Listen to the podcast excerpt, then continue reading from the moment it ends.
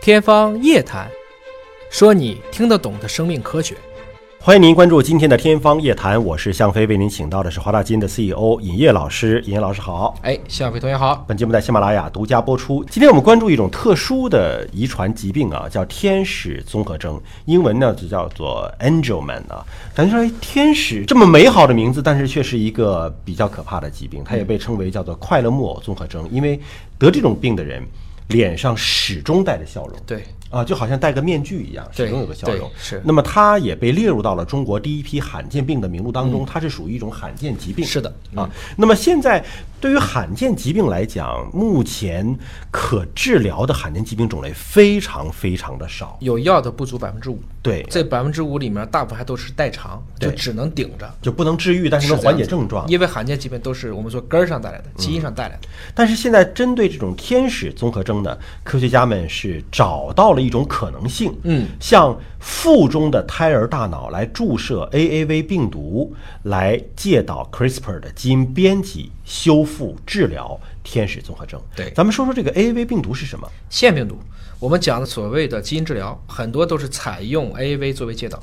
这种腺病毒它有一几个这个要点，一个是感染了人它不容易发病，第二个它很小，它确实能把一段正确的序列带进去，带进去以后就把那个错误的序列给它换掉。嗯，除了用 AAV 去做的，另外一种叫做慢病毒。Lattice 包括艾滋病就是一种慢病毒，这两种病毒都可能成为我们将来的一种利器，因为它可以穿细胞膜的。嗯，可以嵌入进去。进去以后，它要进到细胞核里去，剃掉有问题的那一段。但你说用 HIV 病毒做这个事儿，还是让人觉得挺可怕的。我们说的是艾滋病是属于慢病毒这一类的，啊啊一但种不是说直接用天然的艾滋病毒去做这个。嗯，就还是要经过呃消灭毒性、降低活性的这种病毒。其实是这个意思啊，就是大家有时候一听这个就觉得很害怕。有一个核心的就是人对于自己看不见的亮纲不熟悉。对，什么叫看不见的亮纲呢？我们人眼一般看到毫米，嗯，我们极限就是看个零点一毫米、零点二毫米，这就是卵子的大小。嗯，未成熟的是零点一毫米，成熟的零点二毫米，针尖儿那么大，就是我们人眼的极限了。再往下说，一般的微米、纳米，大家觉得这已经看不见了，但你想象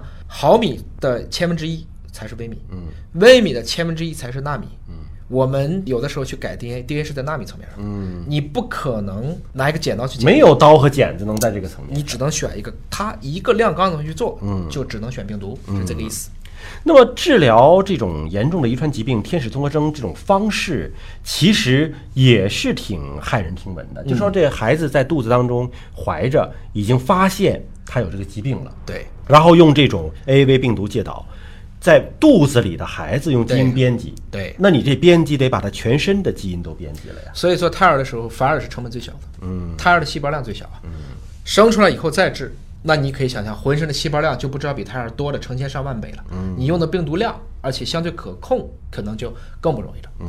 这是来自于美国北卡罗来纳大学神经科学中心的主任 Mark 教授啊，他在研制一种激进的一种疗法，嗯就是向子宫内的胎儿大脑直接注射这种 AAV 病毒，嗯。借导 CRISPR Cas9 的基因编辑系统，那么利用这种 Cas9 破坏掉沉没副本的这个基因的反义转录物，嗯，从而重新激活来自副本的这个基因的表达，这是啥意思呢？什么叫沉默又表达的？是这样子。我们先从这个道理上分析一下啊，我们说这属于宫内治疗，对，大家以前认为宫内治疗可能只能做一些手术，这已经很厉害了。嗯，比如说这个胎儿，假如说他有一些先心病吧，嗯，我们知道他已经先心病了，我们通过做 B 超甚至做核磁确认了他的心脏有问题。以前孩子要生出来才能做手术，对。现在直接可以在宫内，嗯，比如说在妈妈的肚子上，嗯，甚至在子宫里面直接就打，类似于腔镜，在里面就操作了。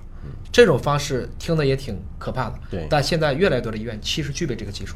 那今天选择的这个方式呢，它的手术并不麻烦，说白了就等于注射，对，但是这个机理是很复杂的。为什么呢？我们还回到这个病，这是治一种遗传病。那么对于健康人来讲，我们一般一个基因都是两个拷贝，对，爹一个妈一个，我们说这一对儿基因叫等位基因，但一对儿基因并不一定同时开启。嗯，比如说一个染色体上开启，另一个就一般不开启了。我们今天说的这个疾病，就是十五号染色体上有一个基因叫做 E UBE3A，嗯，这个情况下，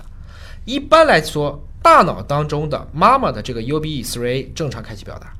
而来自于父亲的这个基因它会有一个反义的转录物，会给它静默掉，沉默，就是它不表达，因为都表达有时候就乱了。对相当于你知道女性不是两条 XST 吗？在任何一个细胞内，两条 XST 只表现一条，嗯，而且终生就是这一条了，嗯。但是另外一个不同的细胞表哦达不同的一样嗯细胞可能是表达另一个，所以女性的代偿不是因为在同一细胞内的互相代偿，而嗯是不同细胞内机会均等的代偿。那今天说的这个，如果母亲的这个 UBE3A 基因发生缺失或突变，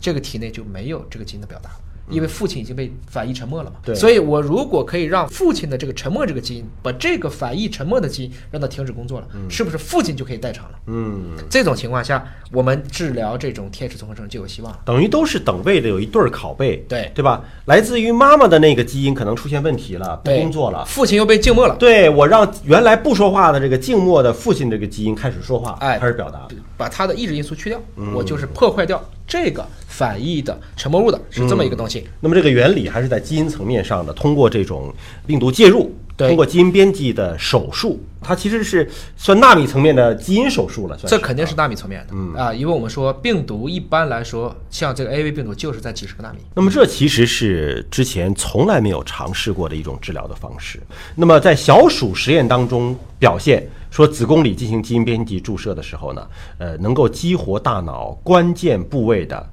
UBE3A 的这个基因。小鼠实验是成功的。对那么现在是要开始往临床、往人身上做这个实验了。是这样子，那么也就是说呢，这个基因如果过量表达的话，也会导致这个自闭症。嗯，所以即使我们导入这个基因的方式，如果行了，也可能会有其他的问题。所以整体来讲，在临床的路径上啊，它一般是在怀孕十周，首先我们得先查妈妈的血液当中去查胎儿的 DNA，嗯，看孩子有没有天使综合征。我们的无创产前基因检测的高级版，直接去查无创的单病。如果一旦有天使综合征了，目前没有办法可治，我们就向胎儿大脑直接注入 AAV 病毒。